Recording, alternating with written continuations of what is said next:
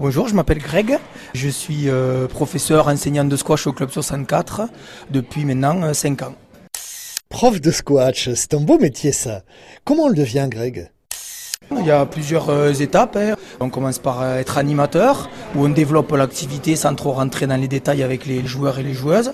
Ensuite, on devient moniteur enseignant. On enseigne les bases du squash. Puis après, on devient entraîneur, où là, on a des joueurs régulièrement qui viennent s'entraîner deux, trois fois par semaine. Comment vous avez choisi ce sport vous? En fait, euh, je pense que c'est pas moi qui l'ai choisi, c'est lui qui est venu vers moi par hasard. Et moi, j'étais plutôt issu des sports co notamment le, le foot, le rugby. Puis un jour j'ai découvert ça. Je travaillais à l'époque euh, en bureau d'études et donc du coup euh, on avait que entre midi et deux pour faire du sport et c'est naturellement que le squash est venu vers moi. Ici à Bayonne? Non, non, non, j'étais sur Toulouse à l'époque. Il y a une grosse activité squash à Toulouse et c'est les collègues de travail qui m'ont dit viens essayer un jour. Et puis voilà, j'ai essayé, j'ai adoré. Et puis ensuite, il s'est fait que dans ma vie, j'ai eu un gros virage, un changement de travail. Et puis je me suis orienté vers le sport et puis ensuite vers le squash. Ici on est devant euh, la salle de squash on dit comme ça, hein, On c'est dit une un salle cours de squash. Un cours Un cours de squash. Première leçon pour moi. hein.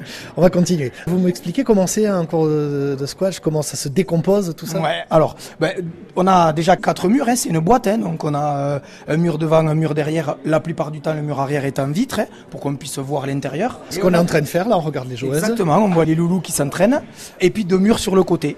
Ensuite, ben, comme vous pouvez voir, on a des lignes hein, qui délimitent l'aire de jeu, là où la balle a le droit de rebondir. Il ne faut pas taper au-dessus et même sur la ligne. Si la balle rebondit sur la ligne, c'est faux. Elle est faute. Par contre, le mur d'en face, il y en a plusieurs lignes. Alors, Oui. euh, desquelles il faut tenir compte Alors en fait, sur un cours de squash, on a des lignes permanentes et des lignes non permanentes. Les lignes permanentes sont les lignes qui comptent dès le premier échange.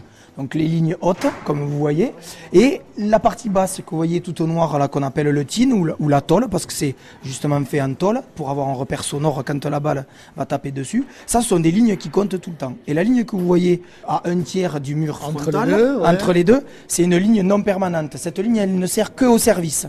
Le service doit se faire entre la ligne qu'on appelle la ligne de service et la ligne haute. Et doit dépasser la ligne que vous voyez au sol. Voilà. Et ensuite, une fois que ça s'est passé, que l'échange démarre, les lignes au sol et la ligne au milieu du mur disparaissent. Et on peut jouer n'importe où sur le cours.